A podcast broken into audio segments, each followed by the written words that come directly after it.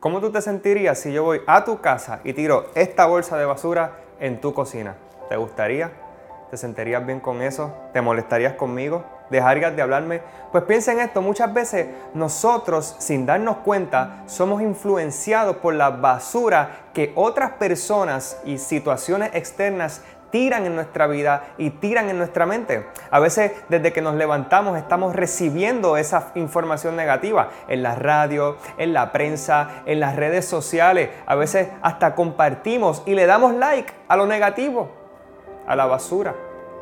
O mucho peor, cuando esa basura viene de nuestros amigos, que te dicen que tú no vas a poder, que te dicen que es imposible. Son personas tóxicas que te drenan, te recuerdan los errores del pasado, no están contigo cuando más los necesitas, hablan de ti a tus espaldas y definitivamente tú no puedes ser influenciado por estas personas negativas por situaciones externas que lo que traen es basura a tu vida y a tu mente. Tú tienes que ser influenciado por lo positivo, por la gente positiva, por la gente que quiere lo mejor para tu vida, por la gente que te ayudan a ser mejor persona, a ser la mejor versión de ti mismo, porque piénsalo por un minuto, el único que va a estar contigo el resto de tu vida eres tú mismo. Y tú mereces ir por más.